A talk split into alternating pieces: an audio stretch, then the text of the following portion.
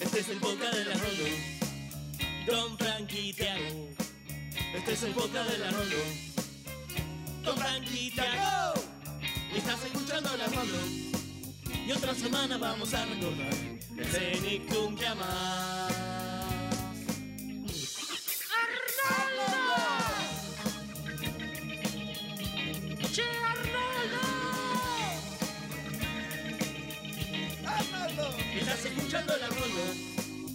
Después de esto nos va a quedar cabeza de balón.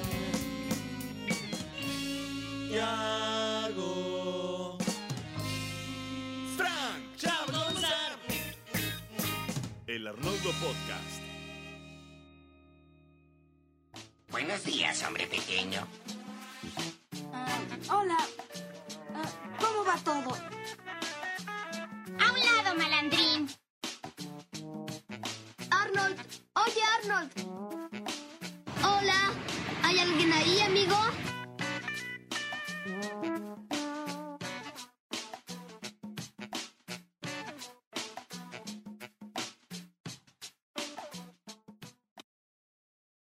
Buenos días, buenas tardes, buenas noches, a la hora que nos estén escuchando. Esto es el Arnoldo Podcast, noveno episodio. Yo soy Tiago y estoy con mi muy buen amigo Frank. ¿Cómo estás, Frank? Eh, hola, Tiago. ¿Cómo estás? Eh, un placer saludarte. Y ya el noveno programa del Arnoldo. Qué felicidad encontrarnos todos los domingos para analizar nuestra serie favorita. Qué felicidad, amigo mío. Hoy tenemos grandes capítulos, regulares capítulos. Mm, Lo vamos a Este es descubrir uno. ni bien los analicemos. Acá se encuentra uno de los capítulos más, más icónicos, más recordados. Me atrevo a decirte que a la par del chico del pórtico, del chico del pórtico y del hombre paloma. Así de icónicos son estos capítulos. Uno puntualmente, el otro no tanto. El otro bastante... Bueno, ya vamos a ver. Sí, no, no, no arruinemos la sorpresa. Em, saludamos a todos los oyentes del otro lado del dispositivo que hayan escogido para escucharnos esta vez. Y nada, podemos empezar con tu bloque, ¿no? Sí, esta semana, ya que, bueno, este eh, capítulo 9, me gustaría que ahora que la semana que viene ya es el capítulo 10, me gustaría que vayamos cerrando esto del inicio de Arnold. Ya hablamos bastante de por qué Arnold, de dónde surgió, de su creador, de sus escritores. Vamos a dedicarle unos minutos al producto que apadrinó a Arnold en su primerísima aparición, que fue la película de Harriet la espía. Así es. Así que te propongo, en este bloque inicial, hacer una pequeña reseña de esta película. A ver, dale. Bueno, antes que nada, esta fue la primera película creada bajo la productora de nombre Nickelodeon Movies, que si hacemos memoria, muchas películas del canal eh, pasaron por esta productora. De hecho, esto diferencia bastante a Nickelodeon de Cartoon Network. Cartoon Network en su vida solamente se, se animó a sacar dos películas para cine. En su principio fue la película de las chicas superpoderosas, que no le fue tan bien como desearon, y la otra fue recién hace uno o dos años con la película de los jóvenes titanes en acción, Mm, que le fue muy bien.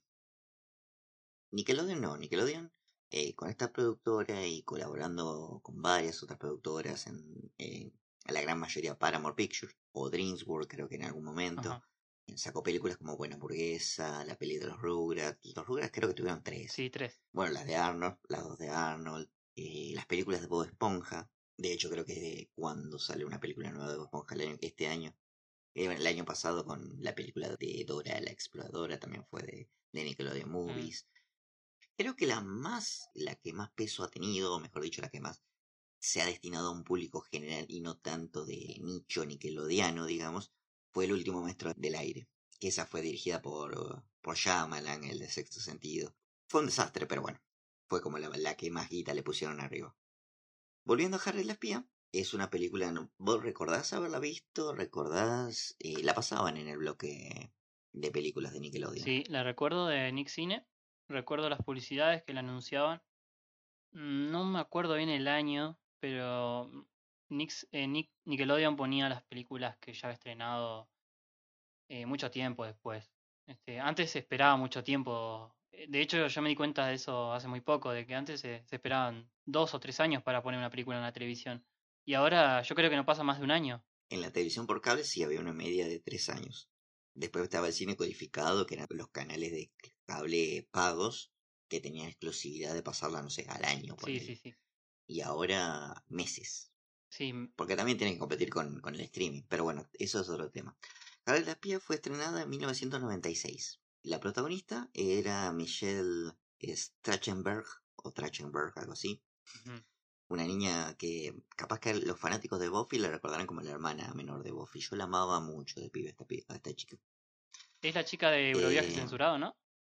Es la chica de Euroviaje Sí. censurado, exactamente. Ya- Ella está crecidita. Sí, ahí ya tenemos otro recuerdo de ella. No tan infantil. Y eh, otro recuerdo puede ser un capítulo de Doctor House, donde ella hace de una enferma. Que tenía una garrapata en la concha, básicamente.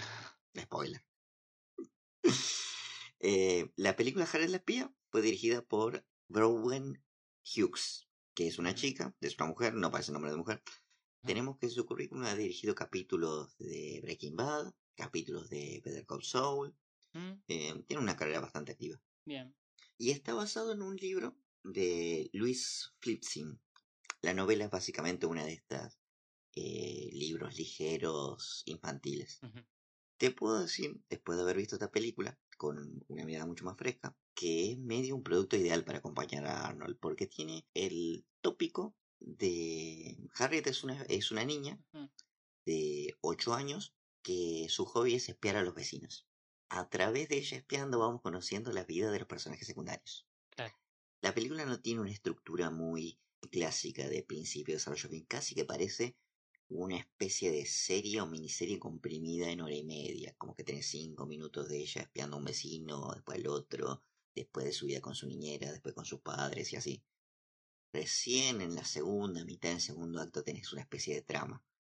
El punto en común que tiene con Arnold es que es ver eh, el mundo de los adultos desde la perspectiva de una niña. Una niña un, tan- un tanto más cínica que Arnold, eso sí, pero sí que interactúa con el mundo de los adultos muy a su forma. Lo que puedo recalcar es que a mí en lo personal, viendo esta película, que yo creo que para los niños es bastante ideal, porque presenta situaciones con las que se pueden identificar bastante, como pelearse con amigos, el bullying, cómo lidiar con ciertos aspectos de crecer, por ejemplo, que al principio ella era muy apegada a su niñera, que es un personaje importante, a lo largo de la película la niñera renuncia porque ella ya está grande, eh, y es ella lidiando con eso también. Pero ver de adulto esta película también es un tanto contraproducente, porque porque a diferencia de Arnold, donde los adultos interactúan con los niños de forma más orgánica y no hay en sí un conflicto a menos que la trama lo requiera, como entiéndase el capítulo del, del baldío, acá es mucho más cortante esto. Los adultos terminan no entendiendo a los niños porque Harriet es la niña a partir de la cual vemos, experimentamos, el, eh, la- es a partir de ella que la película nos presenta el mundo. Está desde una perspectiva muy, muy infantilizada. Yo no puedo evitar, veía la película y no podía evitar pensar qué pendeja de mierda. Cuando en realidad probablemente alguien más pequeño pueda entender los conflictos de Harriet mejor que uno de grande. Como ya dijimos, es una adaptación de una novela de 1964. Ujú. Algo que descubrí que no tenía conocimiento es que mm, Disney Channel hizo una adaptación de Harriet la espía en 2010, que se llamó Harriet la espía, la guerra de los blogs. Mm, O sea, ya la tenemos totalmente siglo XXI. Y la protagonista es una de las actrices de Los Hechiceros de Waverly Place. mm. Y ya tenemos a una Harriet de 15, 16 años, ya no es tan la niña. Claro. No tengo idea de qué va eso, no lo vi, pero bueno, lo tiramos como, como dato de color. Eh, me habías dicho que se estrenó en 1996, 1900 1996. En julio. Exactamente. Ujú. ¿no? En julio, o sea que se estrenó, el piloto de Arnold se estrenó en la película de, eh, con, junto con la película de Harry la espía, cuatro meses antes de salir por Nickelodeon. Exactamente. Y bueno, quiero cerrar con la conclusión de que tanto esta película como ese piloto, si bien a nivel producción no tienen demasiadas personas en común, sí comparten esta temática muy ideal de niños siendo niños, tratando de, de adaptarse o tratando de vivir en un mundo de adultos. Bien. ese fue el bloque de la semana. Espero que les haya gustado. Si estás de acuerdo, Frank, podríamos pasar al primer capítulo. Dale. Vamos a comenzar con los dos capítulos de Arnold que tenemos esta semana, que son por un lado Asaltado y el, por el otro tenemos a Campamento. ¿Cómo pronunciarías asaltado en inglés? Asaltado, eh, Magd, se escribe Muged eh, y la traducción está bien hecha, significa literalmente asaltado. Y tenemos que este par de capítulos se estrenaron en noviembre de 1996, el 11 de noviembre. Hay algo que nunca dijimos, que es que Arnold, durante su primera emisión, se pasaba los lunes y los miércoles. O sea que había en total cuatro episodios de Arnold nuevos por semana. Esos son dos capítulos por semana. Cuatro en... Por eso digo cuatro en general, porque son cuatro segmentos de, Ah, de, de claro. 10 minutos. Claro, perdón. Em, teníamos también que habíamos dicho que fueron emitidos de forma muy desordenada. Y quería recalcar que también el capítulo, por ejemplo, que vimos la semana pasada del tren fantasma y la lista, fue el segundo en ser emitido. Así que imagínense el desorden de la emisión en ese tiempo. Conocimos, eh, tuvimos a Helga, por ejemplo, este, lidiando con, el- con los chicos con el tren fantasma antes de conocer su obsesión por Arnold en sí. Es verdad. Incluso si nos guiamos por es, lo que dije en su momento de Yushin, si te tenés que guiar por la emisión, si lo ves por primera vez, se puede aplicar técnicamente Helga. Puedes asumir que el crío protagonista son ellos dos tres. Exactamente. Y después nada que ver. Sí, sí, sí. Pero bueno, em, vamos a comenzar con el episodio que lo escribió Craig. Tenemos de nuevo a Craig escribiendo un capítulo él solo. Creo que había escrito el del pequeño libro rosa, me parece, si no me equivoco. Y nieve. Igual no me sorprende mucho porque este capítulo es muy experimental. Y se me hace que si alguien va a experimentar con el producto es el mismo creador. Exactamente, pensaba exactamente lo mismo que vos. Es un episodio muy experimental y muy único dentro de dentro del conjunto. Ya vamos a ver por qué. Ya de por sí el comienzo, ¿no? Porque empieza con todo, ya con el conflicto en sí. No, no hay ninguna introducción ni nada. Vemos que viene Arnold en un autobús, vemos ahí un plano del autobús, no sabemos de dónde viene Arnold, Es de es noche. de noche, viene cruzando el puente. No sabemos si se fue a, la biblioteca, fue un viaje de campo, eh, está escuchando música en un Walkman. Y se baja ahí en una esquina random, no sabemos si, si es cerca de la casa, en el barrio. Calculamos que sí, ¿no? Que se bajó cerca de la casa para caminar un par de cuadras. Capaz que vuelve de alguna actividad escolar, que es por la tarde, algo así. Sí, no, no tenemos muy en claro si es un fin de semana. Eso, bueno, queda a la imaginación de nosotros. ¿Y qué ocurre? Eh, ya de, de por sí, en el primer minuto tenemos todo el- el- lo que lleva al conflicto, que es el asalto, el asalto en sí. Una escena que mm, es muy cruda para lo Violenta. que puede ser este, un show de niños en el 96, ¿no? Sí, sí, es violenta. eh. Lo toma, lo tira al fondo, se asegura que, que nadie lo vea y ahí empieza el, el abuso, digamos. Lo agarra de atrás, lo empuja contra un basurero, pasa una persona, vemos que pasa una persona ahí cerca del lugar, le patea una caja para asustarlo un poco y le pide dinero. Y encima el, el diseño del personaje también lleva a- un poco a tenerle miedo, ¿no? Tiene los ojos amarillos, rojos, genera mucho, mucho miedo esta escena. Y verlo en la niñez también es medio traumático. Puede llegar a ser medio traumático. Es muy crudo. Sí, sí, sí. Y también algo muy real, porque en grandes ciudades es algo bastante común que te estén asaltando, la otra persona esté a la cuadra o en la esquina, vea todo y no haga nada. Es muy común. Sí, sí, sí. Como habíamos dicho, Craig Battle había sido preguntado en algunas entrevistas por ahí sobre el mundo de Arnold, sobre cómo los chicos andan de noche solos y todo eso, y había contado que eh, él había diseñado un mundo ideal urbano, un mundo urbano idealizado. Los chicos pueden andar de noche cuando quieran, sin la supervisión de sus padres, eh, y que esto vendría a ser una excepción dentro de ese mundo, porque también quería mostrar un poco de eso, de qué pasa cuando hay una persona que no concuerda con ese mundo. Eh, vendrían a ser como intrusos, excepciones, cuando sabemos que en la vida real es más que una excepción a veces. La regla, por lo general. Sí, por lo general. Avisa cuando volvés, no salgas de noche, fíjate por dónde vas. Eh, sí. Bueno, todo eso lo tenemos en el primer minuto. Eh, le pide el dinero a Arnold y le roba unos centavos, un cambio que tenía, le dice Arnold, y el pase del autobús. ¿No eran 38 centavos? Creo que son 58 centavos. O se- no, 65 centavos. No llegaba a un dólar, eso es lo No llegaba a un dólar. Em, una vez visto esta, esta escena con una música ahí tremenda, la, la, la música también acompaña un montón y te hace sentir eh, en, ese, en esa sensación de aprieto, de, de adrenalina, ¿no? De estar viviendo el Sí. momento. No estoy seguro si hemos visto algo así en otro animado de esta índole, porque bueno, sí, la escena de los padres de Batman muriendo la vemos en todos lados, pero en una serie como Arnold donde no va exclusivamente de eso, donde la idea es mostrar niños siendo niños, no estoy seguro si vimos algo como No, esto. no, creo que no. O ninguna que lo muestre con un carácter serio, digamos, más allá de, de humor. Eso también es lo que me gusta de este episodio, que si bien es un tema serio, logra amalgamarlo un poco también con un poco de humor. Eh, ahora vamos a ver por qué, porque llega Arnold a la casa, nos trasladamos al comedor. Está el abuelo y el señor Hyun, que es uno de los habitantes de la casa, ya conocemos. Lo están ahí como haciéndole preguntas, como cuestionándolo. eh, ¿Era grande? Le preguntan, ¿era, era pequeño? Este... Es gracioso como habla el señor Hyun en, en inglés. Se le nota más el acento taiwanés. Porque dice big, big.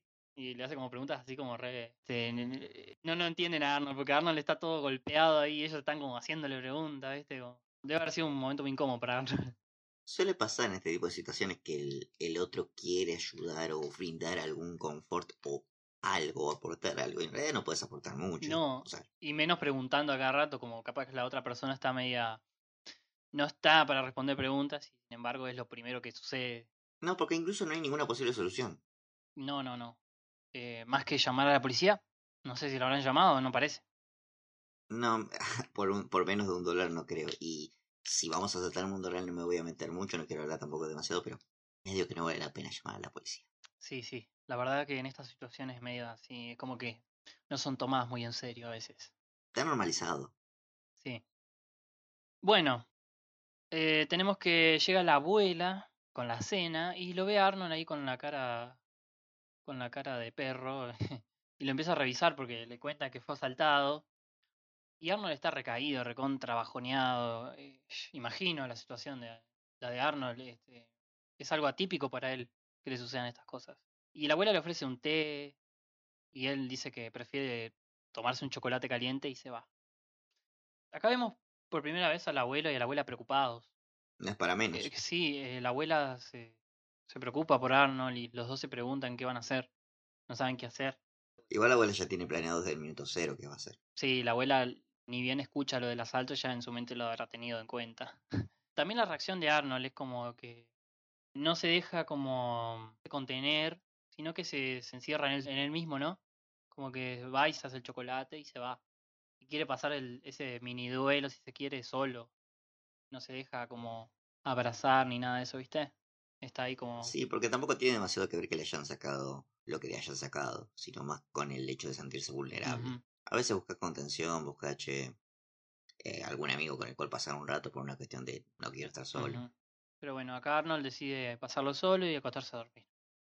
A la mañana siguiente tenemos que Arnold ni bien se levanta, no lo dejan ir al baño la abuela, yo creo que se bajó para ir al baño, y la abuela eh, le dice que va a empezar su entrenamiento en artes marciales. Y, Está vestida de karateca. Sí, está vestida como de karateca. En realidad en el episodio no se explicita bien si es karate o si es algún otro arte, pero nosotros le calculamos que es karate. Eh, dice que la abuela estuvo en el convento de Shanghái, Shanghái en China, y dice que no sabe si fue antes o después en el Tíbet. O sea, dando a entender que la abuela estuvo por muchos lugares. La abuela estuvo por todos lados. Sí, sí. A veces no sabemos si posta estuvo eh, en todos esos lugares o es parte de su imaginación. Siempre se ha jugado un poco con eso. Nu- nunca hay evidencia que la contradiga, a diferencia del abuelo. El abuelo cuando cuenta una historia, hay un montón de cosas que después hacen agua. Incluso la misma abuela gritándole mentiroso, mentiroso. Sí, eh, Con la abuela no pasa esto. No, con la abuela no, pero con el abuelo también hay. O sea, por ejemplo, en el capítulo de los veteranos tiene una estatua. que Le da el pie que sucedió eso, es lo que dice. No sé si habiendo sucedido de la misma manera que lo contó, pero. Si no lo frenabas en el momento exacto, te cerraba la historia con que había vencido a Hitler. Sí, sí, sí. Igual que con la de Gran César, eh, resulta que era posta de Gran, del Gran César existía. Tenemos que el abuelo sí, es un poquito exagerado, pero eh, a veces sí te puede contar la verdad. Volviendo acá al capítulo, la abuela tiene una habitación con una puerta púrpura. Y adentro hay como un santuario, un dojo, creo que se le dice. Algo para meditar. Nunca enten- Sí, nunca entendí bien cómo es porque tiene rocas y Arena. el suelo parece, sí, parece color tierra, pero también parece como medio una alfombra. Sí, es arena. Y no sé desde cuándo tiene la abuela, si la tuvo desde siempre. A- Arnold parece no conocerla. Igual que en el capítulo de Gran César que está la habitación de pesca después. que hace el chiste, no, no sabíamos que teníamos una habitación de pesca. Esta también debe ser una de esas situaciones que el abuelo dice, bueno, po- porque es una habitación que tranquilamente podría rentar, pero es como, ah, bueno, ya fue, fue. la tengo que aguantar. Sí, sí. Entonces comienza ahí una... Ingresan a la habitación y la abuela entra en el modo de sensei, Zen, zen, sí. eh, como una especie de sensei, y le dice a Arnold algo sobre Comienza- meditar, ¿no? De relajarse y mientras tanto Arnold está rabiando con una mosca. Y ahí eh, entra la, frase de la abuela, que podemos escuchar un poco el audio de la abuela.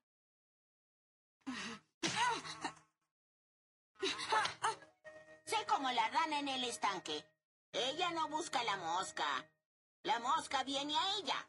Ahora, trata de atrapar la mosca en mi mano. Cuando puedas quitar la mosca de mi mano, tu entrenamiento estará completo.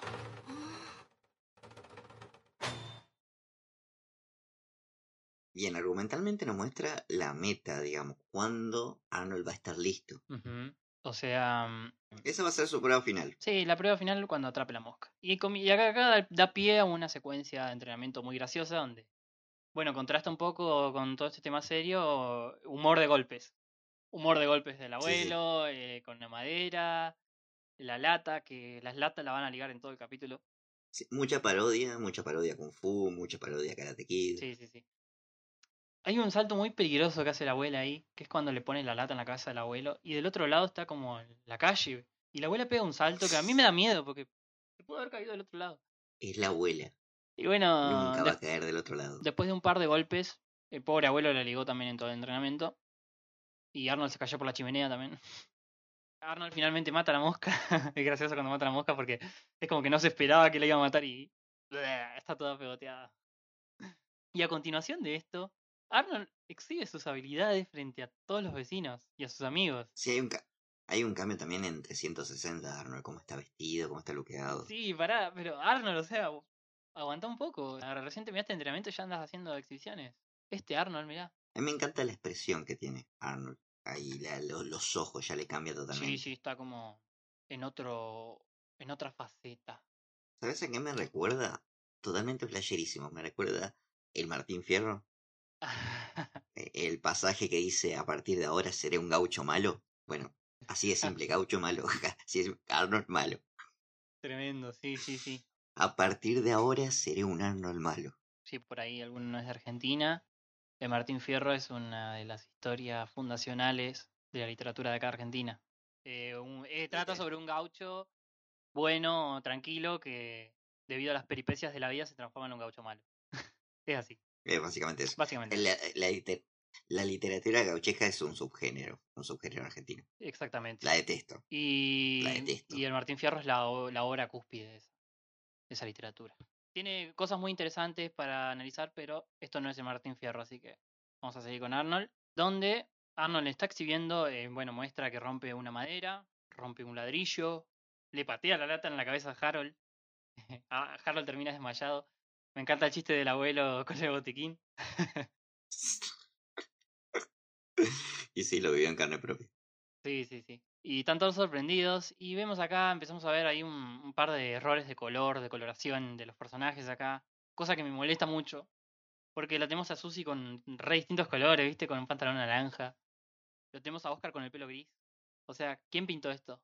¿A dónde estaba? Ten en cuenta que por emisión esta es la primera aparición de muchos personajes. Puede ser. eh, pero a Susie ya lo habíamos visto. Eh, por emisión sí tenés razón. Eh, seguimos con otra escena donde está con Gerald, aparece Gerald, que en este capítulo vendría a ser como la voz de la razón, si se quiere, otra vez, como en aquel episodio del helado. También en esta situación muy difícil que no lo sea, porque tenemos a Arnold totalmente fuera de sí. Sí, sí. Él ya camina con, con la ropa, con el kimono Descalzo. puesto, descalzo, con una expresión totalmente como ida. Y él dice, nunca me sentí así antes. Se siente como poderoso. Y lo demuestra justo en, en un encuentro que tienen con Brain y Eugene. Me encanta esa pareja, ese dúo. Brainy como que puede ser el Robin, el patiño de casi cualquier personaje. Sí, me encanta, me encanta. Aparte se juega mucho, viste, con eso de las parejas, con quién se junta con quién, porque de fondo siempre vemos distintos personajes relacionarse con otros y varía mucho, viste, no es que están siempre los mismos juntos. Me encanta eso, cómo juegan. Y eso es más parte de los dibujantes que de, de los escritores, ¿no? Que yo lo escuché a Craig decir que de eso de emparejar así los personajes de fondo se encargaban los dibujantes. Se le daban la libertad para que hicieran eso, ¿viste? Tenemos que macarrones y galletas de almendras son los que tienen Eugene y Brain en su bolsa. Que se los quieren afanar estos bravucones noventosos. Sí, sí, sí. Hasta que aparece Arnold y los asusta con sus... Son vendedores de marihuana de calachines. Sí, viste que les rompe los eh, escabadientes, que si, si no fuera en una serie de Nickelodeon estarían fumando un porrito. Probablemente. Igual me encanta la secuencia de poder de Arnold, ¿entendés? Es lo más cercano que va a haber a un crossover entre Hey Arnold y los Power Rangers. Sí, sí, eh, eso, esos resplandores así cuando ataca. Sí, sí, sí. Eh, Que es también una forma muy inteligente de evitar mostrar escenas directas de intercambio de puños. Sí, sí, tenés razón, tenés toda razón en eso. Y Arnold dice poseer eh, armas mortales. Bueno, creo que Gerard le dice eso. Y ahí es donde comienza el otro giro que es la venganza, el otro tema que trata este capítulo. Arnold quiere venganza, porque ya tiene el poder y ahora se quiere vengar del que le quitó su pase.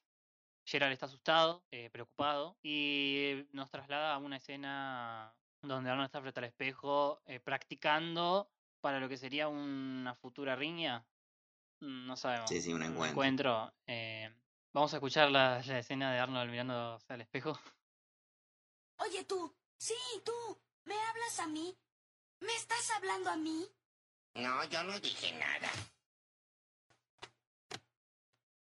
No hay nadie más aquí. ¿Me hablas a mí? Sí, tú me hablas a mí. Yo no dije nada, dice el abuelo. Qué grande el abuelo, hasta lavando la ropa, gracioso. Sí, sí. Y Gerald mirándolo a Arnold preocupado. Lo está espiando Gerald. Como Harriet. Está tan preocupado que lo espía. Sí, como Harry. Bueno, pasamos después a la escuela para ver cómo Arnold se está llevando con esta nueva actitud. Y bueno, tenemos que le hace bullying hasta Yushin, que lo acababa de salvar hace un poco. Ahora lo mete dentro del casillero. tenemos ahí también, acá hay un par de pifies de colores. La tenemos a Ruth de ahí, Ruth rubia. ¿Quién pitó esto? es verdad.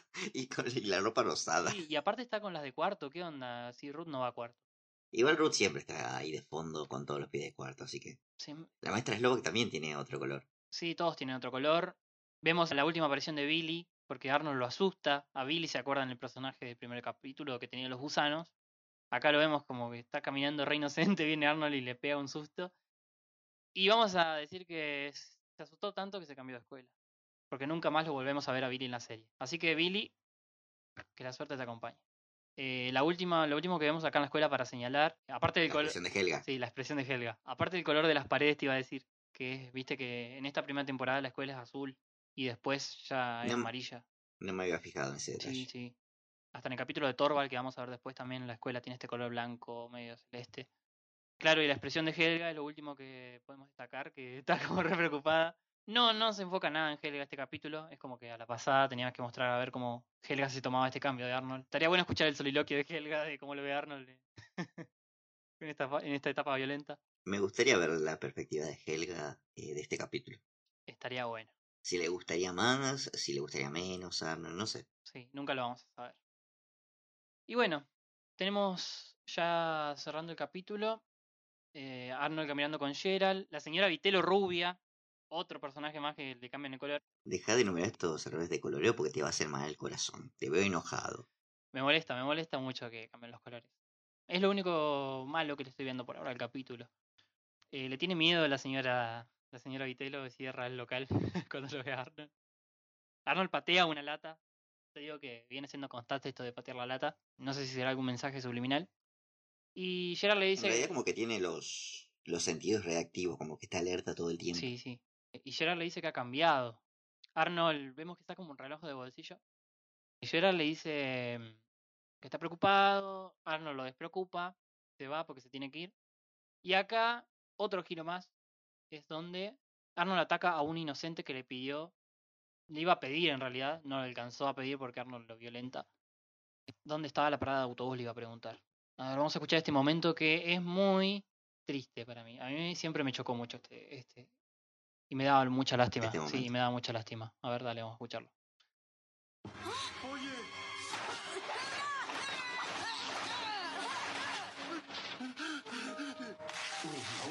solo, solo quería preguntar dónde está la parada del autobús.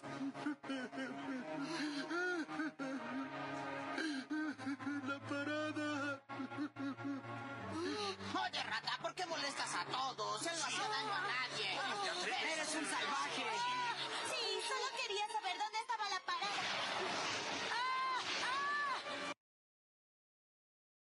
Me da mucha lástima cómo llora el, el señor. Yo solamente voy a mencionar algo. Tengo varios recuerdos de... En realidad tengo recuerdos de varias ocasiones estar en un estado, digamos, bastante alegre y reírme de este momento. Reírme mucho. Me causa mucha gracia la voz del chabón. Sí, es graciosa, pero a la vez me genera empatía con él. Pobrecito. Lo deja en bola, pobre, pobre tipo. Pobre tipo, loco. Eh, y acá Arnold, bueno, recibe su merecido porque la gente lo empieza a, a acosar, diciéndole qué te pasa, chabón, que te iba a pedir dónde está la parada.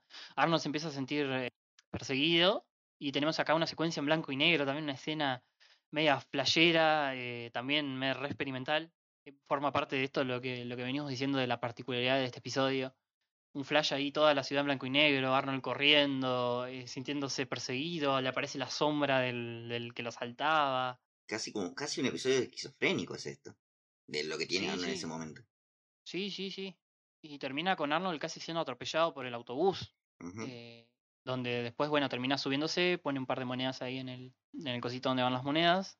Y se encuentra con la abuela en el autobús. Como que aparece para calmar está lo más las pancha. aguas. Sí, estamos de lo más pancha en el último asiento del autobús. Y está ella como para, bueno, a ver, decime, contame tu viaje, le dice. Háblame de tus viajes, renacuajo, le dice. Y bueno, ahí Arnold le empieza a desembuchar todo lo que siente, se arrepiente, quiere dejar el karate. Y la abuela, al ver que se arrepiente de todo lo que hizo, le dice que al fin completó su entrenamiento. Y Arnold llega a una reflexión, que podremos escucharla.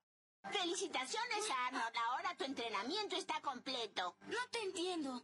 Claro que sí, es el arte de la defensa personal. Sé la rana en el estanque. Tú no busques a la mosca, la mosca viene a ti. Solo repites eso, abuela. ¿Qué quieres decir, eh? ¿Tú lo sabes? Es que uno no busca problemas, porque eso causa más problemas. Pero está bien si te defiendes y tomas la mosca cuando viene a ti. Más o menos eso. Más o menos eso. Eh, bueno, Arnold al final entendió el mensaje que le quería dar la abuela. Tuvo que pasar toda esta experiencia ahí de violencia y deseos de venganza para darse cuenta de que, bueno, eh, tenés que esperar que los problemas vengan a vos para reaccionar. La única victoria en una batalla es cuando la batalla no pasa. Ujú. Exactamente. O algo, Algo así. así. Bueno, pero para completar este, este arco, eh, aparece el ladrón, eh, se sube al colectivo justamente, donde están ellos dos solos, y los ve en el fondo. Va directamente hacia la abuela y le pide el bolso. Acto seguido reconoce a Arnold, le dice que es el bobo del pase del autobús, le empieza a cargosear, y ahí Arnold tiene otro flash más, donde se le pasa a la mente todo lo que sucedió, la mosca, y todo eso es muy flashero. Sí, sí, sí, ve la mosca riéndose de él, confunde al chabón con la mosca. Es muy raro todo, es muy flashera esta secuencia. Sí. Es más, la reacción del loco, cuando le saca el pase, o sea, se le eriza el cabello, se cambia el fondo, son recursos que no son habituales en esta serie. No, totalmente. Eh, y bueno, después de toda esta secuencia, le quita el pase, el chabón se asusta, le devuelve la plata, le devuelve el pase, eh, se disculpa y sale corriendo.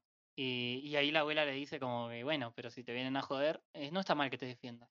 Que ese sería el mensaje después de todo. Y terminan bajándose en, ahí en, en la casa de ellos. casa. No sé si es muy tarde porque ahí no hay parada. debe, ser, Mm. debe ser que después de las 12 o después de cierto horario te paran la casa. Yo me he encontrado en situaciones donde estoy de noche, a altas horas en la madrugada, y el bondi de, de onda te, te levanta a mitad de cuadra, digamos, porque te ves caminando solo por ahí en la noche. Me ha pasado un par de veces. Sí, yo Calculo que debe ser por esas circunstancias en las que los deja ahí en la puerta de la casa. Incluso no te cobran más de una vez. Acá hay un detalle que a mí me llamó la atención. Vos fíjate que cuando Arnold se sube al bondi y está con la abuela, todo el fondo, todo lo que sería el exterior del bondi por las ventanas se ve negro y como si pasaran luces, se ve flúor. Pero una vez que confronta al, al ladrón y le quita el Ajá. pase, se aclara el fondo y se comienza a ver la ciudad de vuelta. Mirá, no me había dado cuenta de eso. Casi como si ahí él estuviera saliendo de, de un trance o de una etapa. razón, no me había dado cuenta. Buen detalle. Sí, es como que capaz que él se volvió a sentir integrado y seguro en la ciudad, si le queremos buscar un significado. O capaz que solamente los de animación la pifiaron y listo. Está bueno, eh, me gustó más la primera. Y bueno, el capítulo termina con ellos bajándose en casa y la abuela ofreciéndole té verde y Arnold prefiriendo el chocolate, como siempre. Mm, gran- a mí la verdad que yo tenía expectativas bajas con este capítulo, sobre todo por las escenas crudas, pero me sorprendió para bien. Me sorprendió mm, bastante para bien. Eh, sobre todo en lo experimental y el mensaje también. Eh, lo único malo que le veo al capítulo eh, son los colores, que me quejé durante todo el relato. Creo que la dirección tiene mucho que ver con cómo juegan los colores y capaz que ahí no coordinaron demasiado con los storyboards de cómo van los personajes, porque también la ciudad está pintada de otra forma, los fondos se ven de otra forma, como que quieren resaltar un poco la figura del ladrón por encima del fondo. Capaz que tenga que ver más con un tema de producción. Es muy raro este capítulo, es muy difícil de calificar para mí. También tiene esto que hace único, Arnold, de, bueno, lo que siempre decimos, el día a día de los niños, pero en situaciones con las que podemos identificarnos. Y esta es una de las más crudas y reales que puede haber. Sí, También me gusta que lo aborden desde, un punto de vista no del todo cómico, sino verdaderamente pesado, porque lo es. O sea, que un niño de 10 años en la calle lo asalten no es moco de pavo. Es un experimento, se siente un poco alienígena con el resto de la serie en general, no solamente con, con esta primera temporada, pero creo que en términos generales el, resultado fue bastante bueno. sí, sí, sí, sí. Eh, me parece que, que cumple con lo, con lo que quiso probar. Pero también me parece que es algo que no está bueno para jugar porque creo que se puede agotar bastante rápidamente. Pero este capítulo está muy bueno. Bien. La verdad, muy bueno. Y tiene trivia este capítulo. No estaría completo si no lo tuviera, hermano. Vamos con la trivia entonces. Muy bien, estoy listo, abuela. ¿Empezamos? Solo quería preguntar dónde está la parada del autobús. Entra al ilimitado vacío. La parada. Asume un estado de alerta relajada. ¿Dónde está la parada del autobús?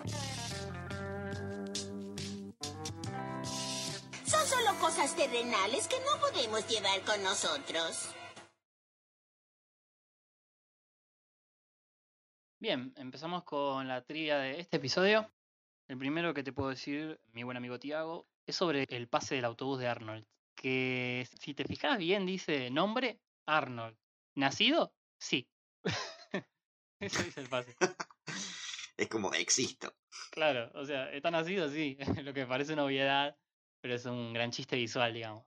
Tiene varios chistes visuales Arnold y este es muy gracioso. Después tenemos eh, algo sobre el bolso de la abuela. Viste que cuando le quita el bolso el maleante, se lo revisa y podemos ver ahí un par de objetos.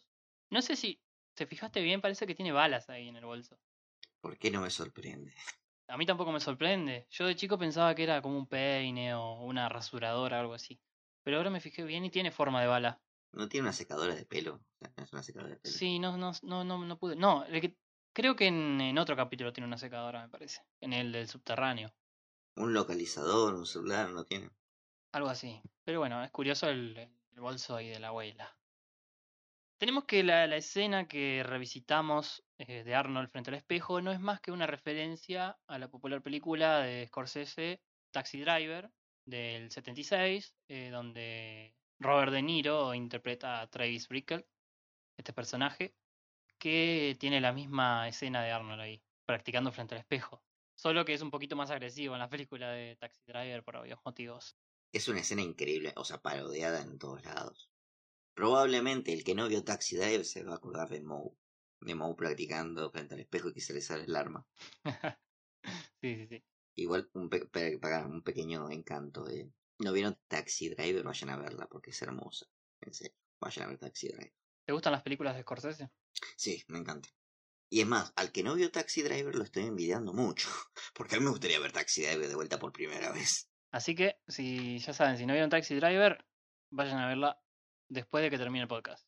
Porque ahora seguimos con otra referencia, que es a Kung Fu, la serie de televisión de los 70. Supuestamente, esto de tomar la, la mosca de la palma de la mano y toda esta, toda esta vaina proviene de ahí, de una parodia a esa, a esa serie, que fue emitida entre el 72 y el 75. Eh, De hecho, cuando hacen las poses también es bastante... Es parodia Kung Fu. Sí, a Karate Kid, si se quiere también, a todas esas películas de, de artes marciales. Eh, no sé si tuvieron su mayor esplendor durante esa época, capaz que vos sabés un poco más de eso. Sí, en los 80 existieron esta mezcla de géneros que, bueno, recordamos las películas de deportes, películas de niños aprendiendo tal deporte, formando tal equipo, y la mezclamos con las películas de arte marcial, tenemos este pequeño subgénero. El más popular es Karate Kid, pero está la película muy recordada por el meme de Jack Van Damme bailando, que era kickboxing, Sí, también una película increíblemente popular de la época. una guacha piola. Una guacha pel- Eh, y, y bueno, otra película también por excelencia de, de este subgénero, no, no tanto de niños, pero bueno, es Rocky. Rocky. Sí, sí.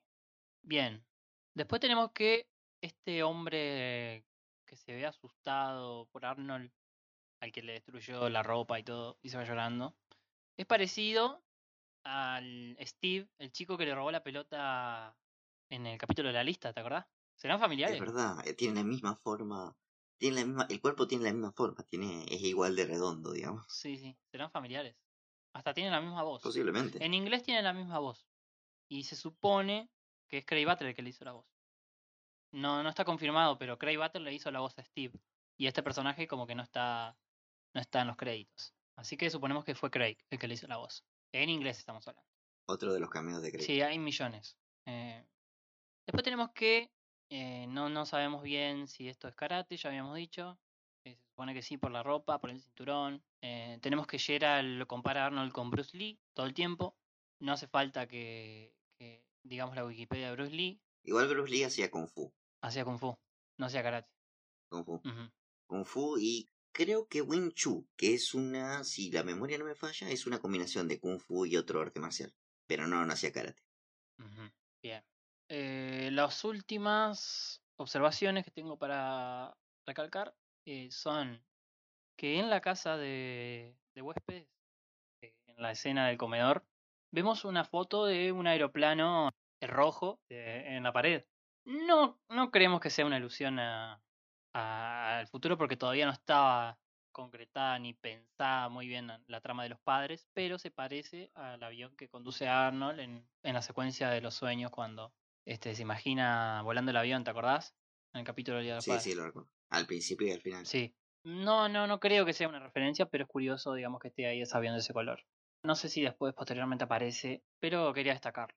Y lo último es, no sé, no sé si a vos te pareció curioso esto también, pero el ladrón le dice a la, en inglés y en español le dice a la abuela que tiene el pelo púrpura. Yo no le veo el pelo púrpura a la abuela, ¿qué querés que te diga? Para mí es gris. No, para nada. Por eso te digo que acá hay varios furcios de, de producción aparentemente en este capítulo. Sí, a, a lo mejor todos tenían el pelo de todos colores, en este capítulo era todo muy caótico, ¿qué onda? No entiendo nada. Quedé muy confundido con lo de los colores en este episodio. Pero bueno, eh, ya eh, acá termina la trivia y pasamos con el segundo episodio, que es eh, Campamento. Campamento. Es un salto bastante importante porque este capítulo es bastante más tradicional. Sí, es más cliché. Sí, sí, es una trama también un tanto más recurrente, los, los protagonistas yendo de campamento. Mezclado con lo de las parejas disparejas, ponele. Sí, eh, Eh, en todas las series de americanas vamos a tener un capítulo de campamento. El que, quien escribió este capítulo es Jonathan Greenberg. Jonathan Greenberg ya había escrito el episodio del calor.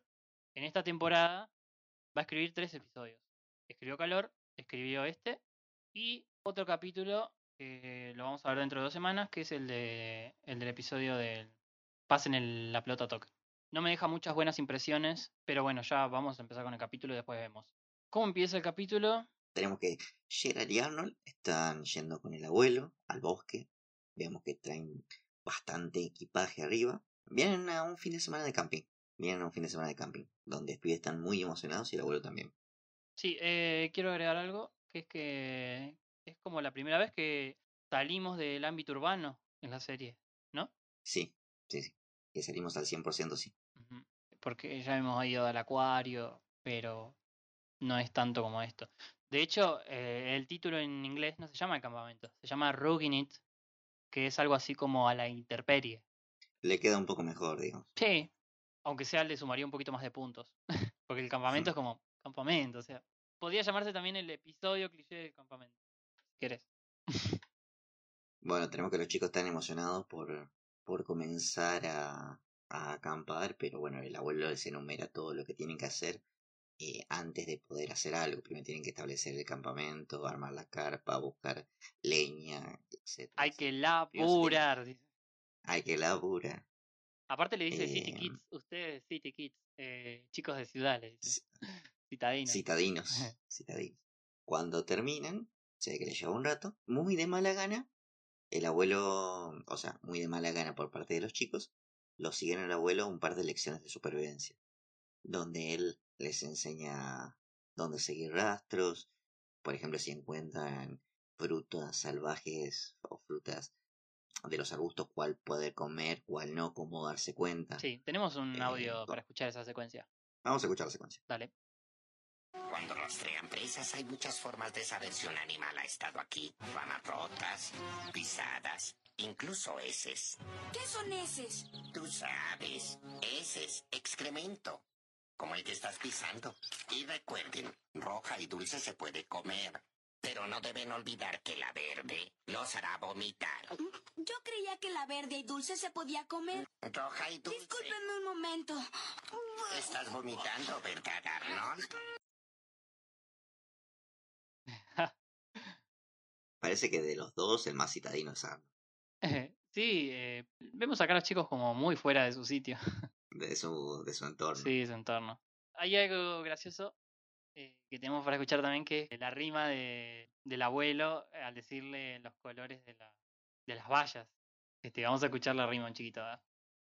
Now remember, bread and sweet are good to eat, but I swear by this sonnet, green'll make you vomit. Green gonna make you vomit. Sí, sí, sí. Recordemos que el abuelo es un hombre de campo, por lo que sabemos hasta ahora, que por lo menos su niñez la pasó en un campo trabajando, así que Claro, sabemos que el abuelo tiene experiencia fuera de la ciudad. eh, los está haciendo parir bastante a los chicos. En realidad no tanto, no tanto. no, no tanto, solamente que no están acostumbrados y que capaz que no era lo que ellos esperaban. No, no. Después sigue una escena con Gerald que lo, que lo mea una mofeta, un zorrino. Mientras les está enseñando cómo, cómo rastrear por la maleza de los árboles, el Sí. abuelo. Y bueno, la noche duermen ahí. Tenemos que el abuelo ronca, se tira pedos. Que eh, tienen hambre. que tienen hambre, que hay mosquitos. No se nota tanto en latino eh, los pedos del abuelo. O no se, yo no los escuchaba muy bien. Pero sí, eh, comió frijoles, dice, el- dice Arnold. Y que el olor a mofeta tapa el olor a pedo. Al revés, que ahora pero tapa el olor a mosqueta. claro, claro, sí, sí. Y bueno, Y al día siguiente, a- ajá, al día siguiente los pibes le hacen el berrinche que ya está, que se quieren volver, que no se bancan porque tienen frío, hambre y, y están sucios. Y el abuelo le dice, "O se supone que tienen que estar sucios con hambre y que tener frío, es el chiste de, de acampar. Sí, la verdad que no se, no se la bancaron para nada los chicos, muy exagerado. Porque Es va, una va- muy buena respuesta. sí, va, va un día, o sea. eh, nosotros desde esta perspectiva ahora le damos la razón, capaz que un chico también se sentiría así. Yo si a mi hermano lo llevo a llevar a algún lado eh, sin su computadora un día se pone insoportable. Sí, sí, eso, en eso te doy la derecha. Aunque yo también, a ver, me llevas a un lugar sin una computadora durante un, día, tal vez también me ponga un poco quisquilloso.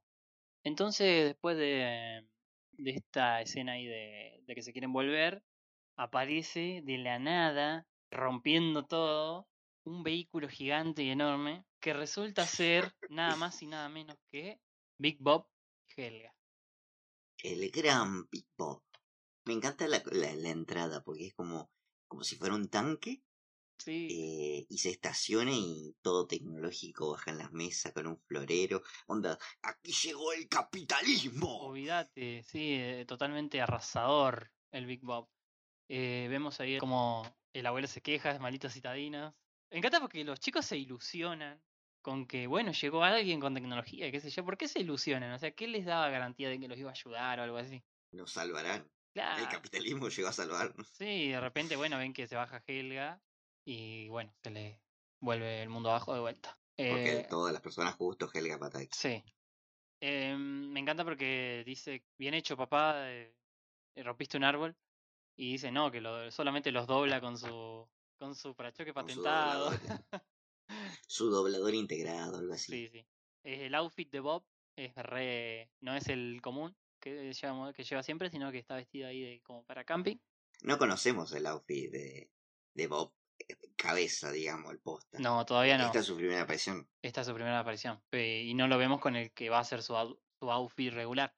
Vemos que, bueno, vienen de campamento, pero en realidad vienen a caretear todas las, las posesiones tecnológicas, porque eh, más adelante lo va a explicitar Bob. En realidad vino para probar el equipo que tiene él. Sí, es, a ver, Bob es dueño de su propia empresa y todavía no se estableció lo de, lo, lo de los localizadores, No. pero uno de sus productos es esa casa rodante y después otros aparatos que vamos a ir viendo. Claro, Hasta donde sabemos acá, Bob es tremendo oligarca. sí. Eh, resulta raro porque si bien va a aparecer lo- localizadores ahí como algunos de los productos, se ve que antes de dedicarse de lleno a los localizadores, vendía productos de, de camping. Entonces tenemos que eh, Helga se va para adentro a mirar tele en vez de disfrutar de la naturaleza. Tienen televisión. Sí. Están con Phoebe. Están mirando tele y Phoebe le nombra, che, Helga. No sé si te diste cuenta, pero acá está y Sharon". Y ahí como que, y ahí como que Y se va directamente a espiarlos. se va, no, se, se va directamente a su estado zen, el que ya hablamos, a, a su estado poético, eh, donde le dedica un soliloquio en medio de los arbustos, en medio de la naturaleza, que me causa gracia porque hasta los arbustos tienen forma de Sí, corazón. eh, es como que Helga se encuentra en un lugar típico de, de esto del romanticismo, ¿no? La naturaleza. Esa conexión con la naturaleza, con la libertad, con los sentimientos. es- Está en su lugar, en un lugar ideal para demostrar todo eso que tiene adentro. Una imagen de casi como de princesa de Disney, onda Blancanieves cuando... No, no era Blancanieves. Bueno, la que haya sido, cuando se pone a cantar y los pajaritos se van a su alrededor. Sí. A ver, vamos a escuchar el soliloquio de, de Helga. Oh destino, oh fortuna, qué extraña mano me has tendido. Arnold en mi propio campamento. Arnold, su solo nombre abre puertas ocultas en mi corazón, pero él no debe saberlo. A menos que pudiera estar a solas con él. ¿Ah? Mirador Ofelia, qué mejor lugar para revelar los secretos de mi alma. Mirador Ofelia. Y bueno, no sé, de la nada y a Helga se le ocurre que ese mirador va a ser el lugar ideal para declarar su amor. Porque sí, Es raro Helga, porque Helga de ratos es proactiva en querer seducir a Arnold, de ratos no. O sea, tenemos los capítulos cuya trama es reutilizada cinco veces, en el que potencialmente Arnold se puede enterar de que ella está enamorada de él, y ella hace todo lo posible para evitarlo.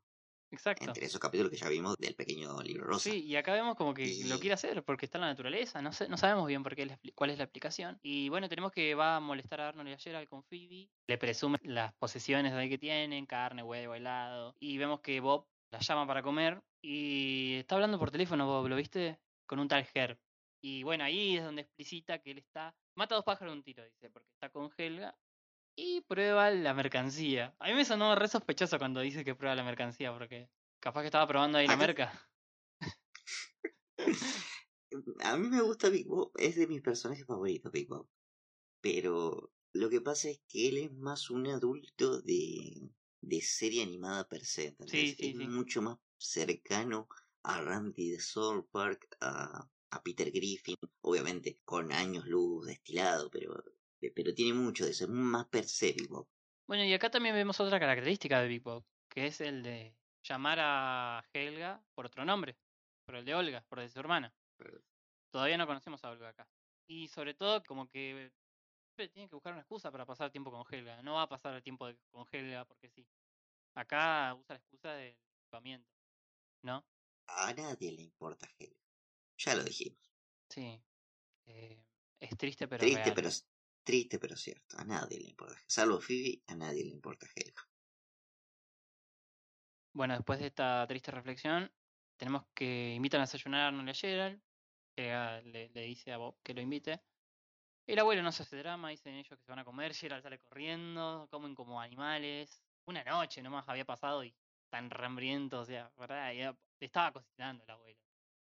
Muy viva, Phoebe. Digo, muy viva Helga. Sí, Porque los quiere invitar, pero no quiere hacerlo ella. sí, sí, repilla. Y bueno, después eh, Helga le sugiere que mm, ir a caminar para ir hacia el supuesto Mirador Ofelia, donde se supone que ella va a declarar sus sentimientos. Y le dice que va a matar dos pájaros de un tiro a Bob. Dice, bueno, va a estar bueno. También es otra, o sea, como que eh, le hace creer a, a Big Bob que son ideas suyas, digamos. Claro. Eh, lo hizo cuando invitó a comer a los pipes y ahora de ir a caminar. Sí, ella lo conoce muy bien y sabe cómo, cómo hacer que haga lo que quiere, digamos. Eh, bien, ahora sí vemos a Bob en la camioneta con su outfit regular, con la remera verde y el pantalón marrón. Pero no es una caminata normal porque llevan un montón de porquerías, de, De aparatos. de aparatos, de productos de él. ¿Qué productos tenemos ahí? Una vincha que parece tener una especie de, de sistema refrigerante personalizado. Ajá, onda. enfriador corporal, dice. Tenemos que Phoebe tiene una especie de GPS antes de que existan los GPS. Rastreador satelital, Sí, creo sí, que sí, usa ese Un. GPS, técnicamente. Y una mochila de heladera. Que se la hace cargar a Helga, qué hijo de... Bueno, Helga es la más fuertecita. Nunca cargarla a él. Qué, s- qué forro que es el Big Bob. Bueno, entonces ahí cargan y empiezan a fallar los, los aparatos. Tenemos que Gerald está con una mini tele viendo, viendo un bosque. O sea, dice la naturaleza se ve mejor por televisión. Es un hijo de su madre. Bueno, empiezan a fallar ahí los aparatos. Sí, eh, el GPS lo tira a la mierda. La heladera se pudrió toda la comida. Ay, el refrigerador se pudrió toda la comida verde. Eh, entonces descubrimos que eran una poronga los aparatos que vendía Bob. Hasta él mismo lo dice. Lo voy a tener que vender más baratos. En, en español dice, voy a vender miles de estos. Eh, no le importa nada, no importa nada, viste que son una mierda. Aparte los tira así como con- contamina todo, de, ¿no? y le chupa un huevo a la naturaleza Bob. Sí, los tira a la Eh, mierda, no le importa nada. y acá queda en esta parte eh, Helga y, y Arnold solos. Un segundo. Y Bob los llama para irse. Y ahí se termina, el- si se quiere, la trama de Helga con Arnold. Sí, sí, no. No queda Tampoco nada. se esforzó mucho. No queda porque- nada. Queda ahí como re vaga eso. Eh, y lo importante entonces pasa a ser lo de que Bob no tiene el rastreador, se hace atardecer, no sabe dónde están. Y se vuelven locos. Eh, vamos a escuchar el audio ahí de cuando eh, se dice que están perdidos. ¡Que si estoy bien! ¡Mírame! Mm, No hay comida, me quemé el cuello, el enfriador no sirve. Y para colmo de todo, estamos perdidos. ¿Perdidos? Creí que sabías dónde estábamos. Hemos estado perdidos desde que vimos esos letreros en inglés. ¿Qué? Y yo podemos guiarlos. Mi abuelo me enseñó a rastrear. Re dramático. Recién ahora caigo de la cantidad de veces que Helga dice vamos a morir. Eh, sí, se ve que lo heredó un poco de Bob. Helga es muy dramática. Sí, sí. Estaba ahí eh, Bob preocupado porque se le había pegado una patada el, el enfriador corporal ese. Sí, y viste cómo se pone violento, así como que empieza a gritar y los chicos se asustan porque no están acostumbrados a ver esa violencia. He sacado. Sí, estaba sacado.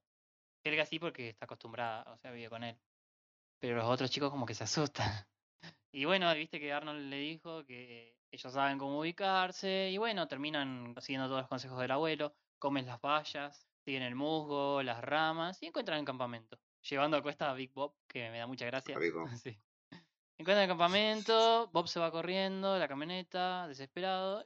No hace caso a las instrucciones de los pibes. No, eh, porque era hiedra venenosa y cruza ahí. Y mm, eh, los chicos vuelven con el abuelo, le agradecen todo lo que le enseñó y le piden quedarse una noche más. Eh, Y bueno, Helga y se terminan quedando con ellos Ajá, y comen malvaviscos mientras Big Bob está mojándose la piel por el salpullido que le salió. sí, aparte lo pican los mosquitos.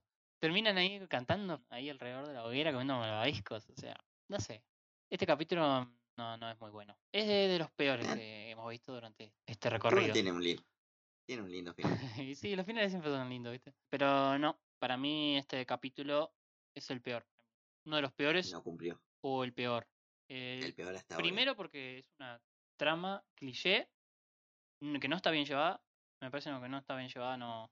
La trama esa de Helga con Arnold enamorado no, no queda nada. O sea, No está bien. Aparte, como vos dijiste, este, medio confuso porque Helga le quiere contar acá y a veces no le quiere contar y lo oculta, no se entiende bien. No, no, no, no tiene coherencia con los otros demás. Y era una buena oportunidad para demostrar este, algo de fuera de la ciudad, ¿no? Si bien eh, me encantan todos los fondos, cómo está diseñado el bosque, es genial, es tremendo. Se pueden sacar un montón de capturas de pantalla bonitas. Pero el capítulo es muy malo. Contrasta un toque también, porque venimos de un capítulo, como ya hablamos, e- increíblemente experimental, a un capítulo que es una trama cliché. O sea, ya te puedo decir, Rock, Rocket Power, Cat Dog, todos tienen capítulos de que van al bosque. Si bien vamos a ver más tramas cliché en Arnold, pero mejor llevadas que esta. Mejor escritas. La verdad que sí. Lo único que rescato es la primera aparición de Big Bob. Ya dije que es uno de mis personajes favoritos. Así que eh, rescato su primera aparición, pero ni siquiera es la mejor aparición. No, no Ni totalmente. de lejos. A Big Bob recién lo vamos a volver a ver dentro de un mes, cuando nos toque analizar el capítulo del, concurso de deletreo junto con el, el hom- el hombre paloma. Así que estén atentos. Muy esperado ese. Sí, muy esperado. Cada vez nos vamos acer- acercando más. Y me emociona un poquito. Pero bueno, vamos a pasar a la trivia del episodio del campamento. Pasemos. Vaya, vaya, Helga. ¡Civilización! ¿Cómo te extraño? Estás vomitando, ¿verdad, Arnold? Bien, después de haber escuchado la música de la trivia, vamos con datos, curiosidades y observaciones del episodio Campamento. El primero, que es importante, porque los diseños de los personajes se ven muy distintos al capítulo anterior y a capítulos anteriores de esta temporada. Y esto se debe a que acá el estudio de animación es otro. Hasta ahora venimos viendo episodios animados por Hong Jing Animation, que es un estudio de animación de Taiwán. Y en este capítulo es el primero que anima Wang Ping Productions. Wang Film va a tomar las riendas de la animación en los últimos episodios de esta temporada, que ustedes van a ver que los diseños de los personajes son muy distintos, el color también es muy distinto, y para mí para peor. El diseño de Arnold es muy distinto en este episodio. Ya vamos a hacer un post dedicado a esta comparación. Pero la cabeza de Arnold, los ojos medio achinados que tiene, es todo muy distinto en este episodio. Y eso también le baja un poco el nivel al capítulo y para mí lo hace menos recordable también. No me gusta. Vos, vos también notaste esa diferencia, ¿no? Sí, sí, sí. El abuelo es más flaco, la forma de la cabeza de Arnold es distinta. ¿Cómo se para Arnold eh, también? la cabeza de Gerald también es distinta. ¿Cómo se para Arnold con las manitos así para atrás, como un mono? Sí, muy distinto. Por suerte animaron hasta ahora solo este episodio. Después, bueno, vamos a ver que los últimos episodios de la temporada, como dije, lo van a tomar ellos. Eh, otro dato es que Arnold come la comida acá con dos tenedores. ¿Será ambidiestro? Eh, no veo por qué no. Puede ser muy talentoso. Eh, Todos los talentos tenía Arnold. Después, bueno, tenemos que la primera aparición de Big Bob, obviamente. Tenemos que el abuelo puede tocar la guitarra. No sabíamos ese talento del abuelo. Mm, De alguna forma tenía que seducir a la abuela.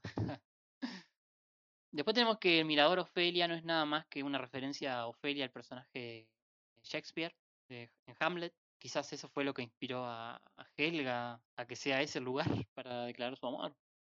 ¿Quién sabe? Puede ser. Helga, capaz que estoy inventando, pero si mal no me acuerdo es fanática de Shakespeare. Bueno, si eh, no en Romeo y Julieta creo que se conocía la, la obra de Peapá. Y si no, bueno, te lo tiro, te lo tiro como teoría fan. Eh, es fan de Shakespeare. Después tenemos que Helga, cuando está bajando de la RB para ir a espiar a Arnold, está tarareando la famosa canción de Cream, Sunshine for Your Love, que es la canción, esa que dice tararara, la que le aparece la, la mamá de Homero cuando ve las patillas de, del jugador, Sí, sí, sí. del jugador de fútbol. Esa. Eh, la ahí por unos mi- microsegundos, pero esta canción. A ver, ¿podemos escucharla? I'll be in the toilet, baby.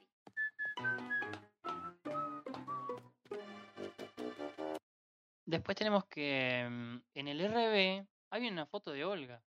No lo conocemos, no sabemos, o sea, no sabemos que todavía que Helga tiene una hermana, pero vemos la foto de Olga. Podría decirse que la primera aparición o primera referencia a Olga en la serie. Olga aparece dentro de un par de capítulos más, creo que 10, casi a mitad de temporada. Sí, falta bastante. Pero bueno, acá ya tenemos la aparición del nombre porque el padre le dice Olga Helga y la foto ahí en el, en el RB. Después tenemos eh, en la patente del RB, dice Beeper King, que es rey de los localizadores. En realidad está escrito Ah. con está escrito con siglas, dice BPRKNG, que se pronunciaría Beeper King. O sea que, ojo, acá parece que ya estaba pensado lo del rey de los Ya localizadores. estaba pensado. Lo de- la marca de, de, Bo- de Big Bob. Em, el último dato que te tengo para tirar, o la última observación si se quiere, es que acá hay una escena donde a Arnold se le pierden los pantalones. Que hay, mucho, hay muchos errores de esos durante toda la serie. En la que Arnold, donde tiene el pantalón, le pintan color piel. Y parece que está usando un vestido. Una pollera. Sí, sí. Es, es muy común. Hay muchos de esos. Tenemos que sacarle captura y coleccionarlo. Podría ser. Deberíamos hacerlo. Y bueno, así termina la trivia de este capítulo. Y tenemos que ver el top, cómo quedó, cómo quedan estos dos episodios dentro de nuestro, ranking. Comenzá vos, hoy comenzá vos. Dale. Ya que siempre eh, comienzo yo. como te dije, el episodio del asaltado me gustó demasiado, superó mis expectativas y lo voy a poner en el top porque me parece un episodio, como dijimos, experimental, innovador si se quiere y único. Lo voy a dejar quinto en el ranking. Voy a sacar al libro rosa del top. Me pareció que no, el- sí, no cuadra bien con la sección, lo saqué. Así que mi top queda Chico del Pórtico, El Acuario, Operación contra Ruth tercero. Esos son los tres primeros. Después sigue La Bicicleta de Eugene cuarto. Asaltado queda quinto. Y abajo, los últimos cinco son Nieve, El Terreno, Béisbol, El Calor y La Decisión de Helga. El del campamento es el peor de todos. Lo dejé último allá, bien en el fondo. Peor que Frutas. Frutas por lo menos Peor es el piloto. El piloto no, sino el primer capítulo. Tiene un mérito por eso. Mi top queda El Chico del Pórtico, El Tren Fantasma y el Béisbol es la trinidad que está hasta ahora. Pero cuarto lugar, secuela, Asaltado. En quinto, Pequeño Libro Rosa, Operación contra Ruth sexto, La Bicicleta de Yushin séptimo, El Viejo Edificio octavo, La Decisión de Helga noveno y El Terreno Baldío en último lugar. Se nos fue eh, Las Chicas de sexto. Que por alguna razón todavía lo tenías en tu top. Porque a diferencia tuya, yo quise sacar mandíbulas. Si bien eh, son distintos, nuestro top, a mí me gusta el tuyo. Ah, gracias. A mí también me gusta tu top. Salvo por la tortuga. Tenemos doblaje. Un doblaje para destacar en este episodio. Sección que ya hacía rato que no hacíamos. Exacto, no habían aparecido nuevos personajes, pero en este caso aparece Big Bob. Y hay que destacar Big Bob. Porque el que va a interpretar a Big Bob es Mario Sauret. Eh, Mario Sauret, eh, actor ya retirado, que lo conocemos por hacer las voces del Reverendo de Alegría, por ejemplo. Troy McClure en Los Simpson, hablando de Los Simpson. Eh, tenemos a Majin Buu en Dragon Ball Z. Hace varios personajes de Dragon Ball Z. No sé si tenés ahí otro más.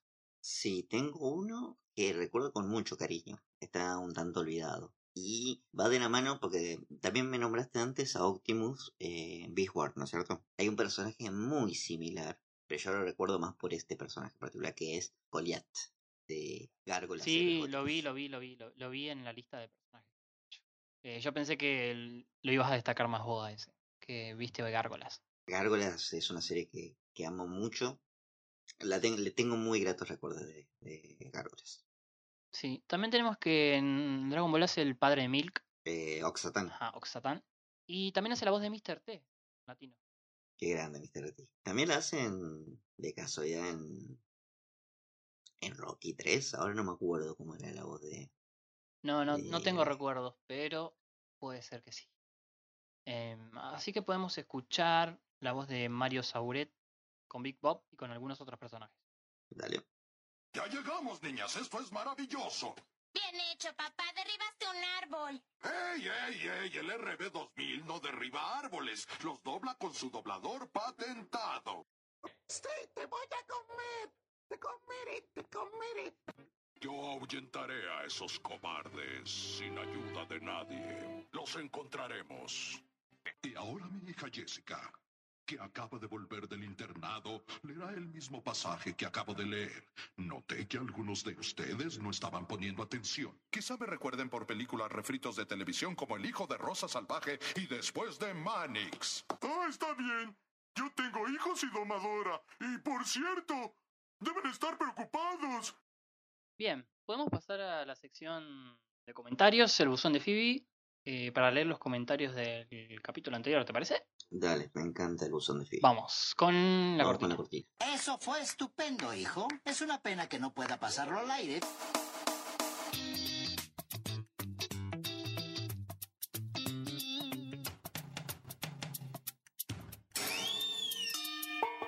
Oh, eh, volvemos con la mejor música del mundo. Bien, vamos a empezar con los comentarios del podcast anterior en YouTube. Eh, ya saben, si quieren aparecer, eh, ser leídos en esta sección, lo único que tienen que hacer es comentar el último episodio del Arnoldo o contestar las historias de Instagram donde nosotros dejamos ahí para que nos escriban comentarios, preguntas, dudas o lo que sea. Así que eh, primero vamos a empezar por los de YouTube. Recordemos que estamos hablando en este momento de los episodios de la lista y el tren fantasma. Excelente aclaración. Em, empezamos con Augusto Cortegoso. Nos dice Augusto, vamos y viene alto capítulo con el del tren fantasma. Fue alto capítulo, tienen- tenía razón Augusto. eh, lo escribió antes de escuchar el programa seguramente. Después tenemos a nuestro querido Juan Dilán que nos dice esta semana prefiero el del tren fantasma y tiene muchos más y mejores hacks. Si no me equivoco es la primera vez que Brainy tiene un diálogo y le decimos que sí, confirmado. Es la primera vez que, Sí, que, es- que Brainy tiene un diálogo en la serie, tenía razón. Buen dato ahí, buen aporte de Juan Di. Creo que nos sobran inclusive lo- los dedos de la mano para contar los diálogos Sí, Brainy en toda la. Olvídate. Después tenemos acá Nacho de Arg que dice que tiene el recuerdo de dormirse tarde por culpa del capítulo del tren fantasma cuando era chico. y a algunos le- los dejó medio traumados ese episodio. Eh, Edgardo Zapico nos comenta alto capítulo del tren fantasma. Postdata, mi vecino Totoro ya está en Netflix. Buenas noticias, muchachos. Vecino Totoro está en Netflix. Nos confirmó Eduardo. Y Sí, sí, sí. tiene razón. eh, es alto capítulo. Tenemos a Dixon Anaham. No estoy seguro si lo estoy pronunciando bien. Si es así, si no, te pido disculpas. Nos tira su top, Dixon. El tren fantasma, visita al acuario, el terreno baldío, operación contra Ruth, pequeño libro rosa, la decisión de Helga, nieve y calor los tiene empatados en el séptimo, la bicicleta de Yushin, el béisbol y en último lugar el chico del pórtico. ¿Qué opinas vos de este top? Eh, está bien, es muy personal. Me gusta que varíe y que lo saque al chico del pórtico sí. en primer lugar, porque bastante coincidimos, ¿no? Sí. No es tan Vox. Populi. Y hay alguien que le comenta ahí, eh, María Emilia Berizán, le dice, me gusta que tengas visita al acuario tan alto, pero ¿cómo dejas al chico del pórtico tan abajo? Pongo que gustos son gustos. Está bueno ese debate, está bueno. Para, para gustos y colores, ¿Y qué le contesta Dixon ahí? es icónico el chico del pórtico, es un gran capítulo, pero siempre que quiero ver capítulos de Arnold, escojo otros. A diferencia del hombre paloma, que sí o sí estará en el top 3. Bien, ahí adelantándose, viste que el hombre paloma está presente, Y es muy es esperado. muy esperado. Carpincho López nos dice en este capítulo la voz de Tiago es- estaba más depre de lo normal. Doctor, es como si me conociera de toda la vida. Después tenemos acá a Juan, sencillamente Juan. Tiene que sacar un disco Juan. sencillamente Juan nos dice, junto con Films, directo, mi podcast favorito. Sigan así, bien, gracias. Es un honor que nos comparen con Qué otro podcast qué gran tan honor. popular, ¿no? Un gran honor que nos comparen con Sí, sí, olvídate. Después tenemos a Ramjit, el querido Ramjit, eh, que dice, el tren fantasma fue el primer capítulo que vi de Arnold. Mirá, qué, qué- qué recuerdo. Para mí entra en el top, y hasta le pelea el primer puesto al chico del pórtico. Deja abierto el elemento sobrenatural, con el final, y eso me encanta. Bien. Y dice que con respecto a Brainy, yo siempre interpreté que él está viendo al fantasma en la escena final, simplemente por el hecho de que es un personaje medio siniestro y tiene esa especie de omnipresencia. Tiene razón, lo habíamos destacado en el capítulo anterior, que Brainy es como este, un ente, digamos, está, está a todos lados, tiene esa capacidad, está avalado por Craig Battle para, para que así sea, digamos. Es muy místico, eh, tira para ese lado. Pero sobre Puede estar donde quiera. Después tenemos a Evelyn, que hace rato que no comentaba y nos dice, hola chicos, estuve un poco ocupada para dejar comentario, pero no me perdí en un episodio. Gracias, Eve. Excelente, como siempre nos dice, nos manda un saludo. Te mandamos un saludo a vos, Evelyn. eh, gracias por siempre estar. Y nos queda uno ahí en YouTube. Eh, nos quedan dos. Eh, Ezequiel Farías nos dice muy buen capítulo, los rebanco, gracias ese. Y Berly88 dice, genial post. El tren fantasma se gana su lugar en mi top 3. Lo pongo en primer lugar porque me encanta el temazo del maquinista. Bueno, y ahí nos tira su top. En primer lugar el tren fantasma, en segundo lugar el chico del pórtico y en tercer lugar la visita al acuario. Genial. Es como una, como que tienen la trinidad ahí. La, La trinidad, que siempre. Sí, eh, está bueno porque siempre nos dejan su trinidad. Y ahí dice que no puede dejar de pensar Eh. que Helga empujó a Brainy de un tren en movimiento. Mm, si a mí me tuvieran que empujar con un tren en movimiento todas las chicas que me han gustado, ay Dios, no estaría acá. Vamos a ver qué, qué nos dejaron en Instagram. Vamos a Instagram. Tenemos que Ignacio Dala pregunta, ¿de dónde son los muchachos del Arnoldo? Gran pregunta. Por mi parte, por mi parte, Ignacio, yo te voy a decir, soy de provincia de Santa Fe. Ah, Es lo máximo que me vas a sacar. Eh, tenemos que Tiago es un tanto místico. Así que, como habíamos aclarado, mm, no estamos en el mismo lugar físico, no estamos en la misma ciudad, ni siquiera estamos en la misma provincia. Tiago está en Santa Fe y yo por mi parte estoy en Entre Ríos. Eh, así que hay una pequeña brecha ahí entre nosotros. Un río nos separa si se quiere, ¿no? Pero Arnold nos une. Así que saben, yo soy Frank eh, de Entre Ríos y Tiago de Santa Fe. Tengo acá otro comentario de mm, Dixon Naham que nos dice mm, el capítulo del primo de Arnold con los personajes paralelos. ¿En realidad pasó o fue un sueño? Yo creo que queda más que claro en el episodio que fue un sueño de Arnold. No sé qué opinas vos, Tiago. Fue un sueño, sí, pero me, me gusta leerlo de dos formas. Como que es un capítulo fuera de continuidad donde vemos una historia fantástica de Arnold, no canónica, y otra donde es un sueño. Como si fuera un especial de Día de Bruja de los Simpsons. Algo así, algo así. Lucas E. García nos pregunta. Ya todos conocemos a los abuelos paternos de Arnold, Pete y Gertrudis. Pero, ¿y los maternos? Esta pregunta está buena y la podemos linkear con la pregunta anterior porque Arnie comparte la cabeza de balón con Arnold. Ya sabemos que la cabeza de balón la saca genéticamente de su madre, por lo que tenemos que entender que Arnie es un primo materno. Si hay un primo materno, hay tíos maternos, o sea, la, la madre tuvo hermanos, y si hay tíos maternos, hay abuelos maternos. No los hemos visto, no sabemos mucho de ellos, intuimos que viven en el campo porque de ahí viene Arnie. eh, pero No, se sabe, no hay backstory de los abuelos maternos de Arnold. Ni siquiera aparecen en el capítulo del diario, le decía a Tiago hoy, en la parte del casamiento de ellos. Solamente están Phil y, y. Así que, de los abuelos maternos de Arnold, Nino. Después tenemos acá a Claudio Molina, que nos pregunta, ¿la abuela de Arnold estuvo en el ejército? Y a ver, si bien el pasado de la abuela es un poco difuso, sabemos que creo que estuvo en la policía y que también eh, fue bibliotecaria. Yo me acuerdo, no sé si algunos se acordarán, cuando se emitió por primera vez el diario, hubo un especial acá en Latinoamérica que se llamaba algo así como Todo sobre Arnold, algo así, que fueron 48 horas o 72, no me acuerdo, de emisión de episodios de Arnold y en el medio había trivias. Y dentro de esas trivias te hacían preguntas que contestaban cuando volvían de los comerciales. Y me acuerdo que estaba, ¿de qué, tra- de, de qué trabajaba la abuela de Arnold? Y la respuesta era que era bibliotecaria. No estoy seguro si en algún capítulo. No, no, ta- no, no aparece en ningún capítulo. Y no sé de dónde habrán sacado ese dato. Pero eh, no estoy seguro, no sabemos bien si la abuela estuvo en ejército. Lo que sí que tiene un entrenamiento apropiado. Sí, tiene un entrenamiento militar, digamos. Igual yo dudo demasiado que haya estado en el ejército por, justamente por su costado protestante, por su Exactamente. activista. Sí, sí. Es más, a mí me surge esta duda. Sabemos que el abuelo estuvo en la Segunda Guerra Mundial. Sabemos que hizo servicio militar. Nunca habló, por ejemplo, de Vietnam. Anda a saber su posición. Hay que asumir mucho si pensamos que está a favor de Vietnam. Y la abuela, que tiene este estado, este costado eh, hippie, casi que podemos intuir que habrá protestado en contra de Vietnam. Así que tenemos esta um, posible grieta en el matrimonio. Puede ser, puede ser. Juan José Prom nos pregunta, ¿para cuándo otro Vecinos Nicktoons? Eh, Vecinos Nicktoons se hace cada tres episodios. El próximo va a ser la semana que viene.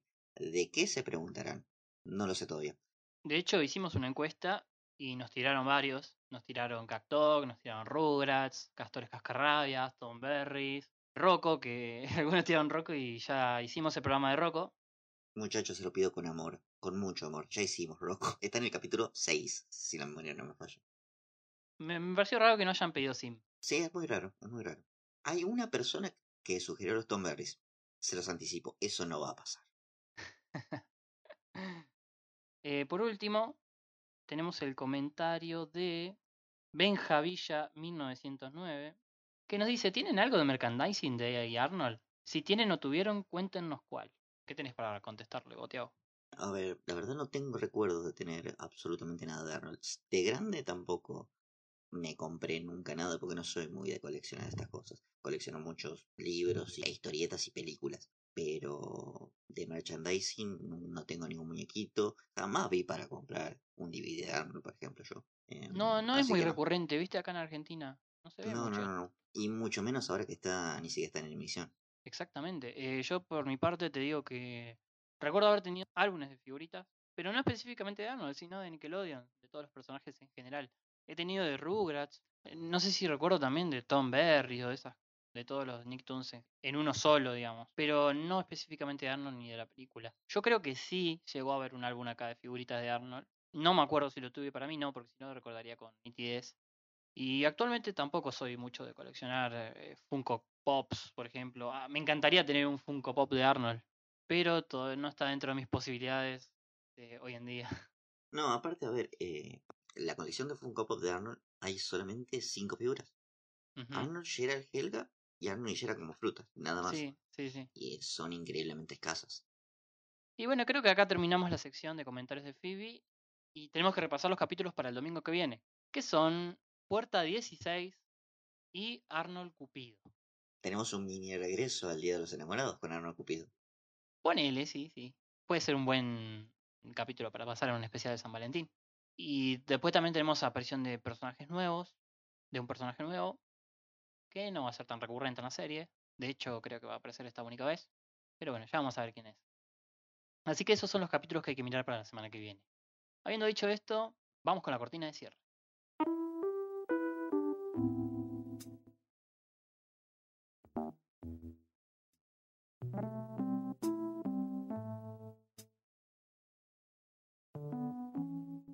Y amigas, esto ha sido todo por esta semana. Muchas gracias por escucharnos. Muchas gracias por hacer posible el Arnoldo. Y muchas gracias a vos, Fran, por acompañarme otra hermosa hora a la semana. Bueno, Tiago, te agradezco también por acompañarme. Le quiero agradecer a todos, le mando un saludo muy fuerte a todos los que nos escriben. De gracias por también por hacer esto posible. Estamos muy contentos y les decimos que pueden seguirnos en nuestras redes sociales. Les recomendamos que lo hagan. Tenemos Instagram, tenemos Facebook y tenemos Twitter. Y nada, habiendo dicho esto, nos despedimos hasta la semana que viene. Gracias por escucharnos.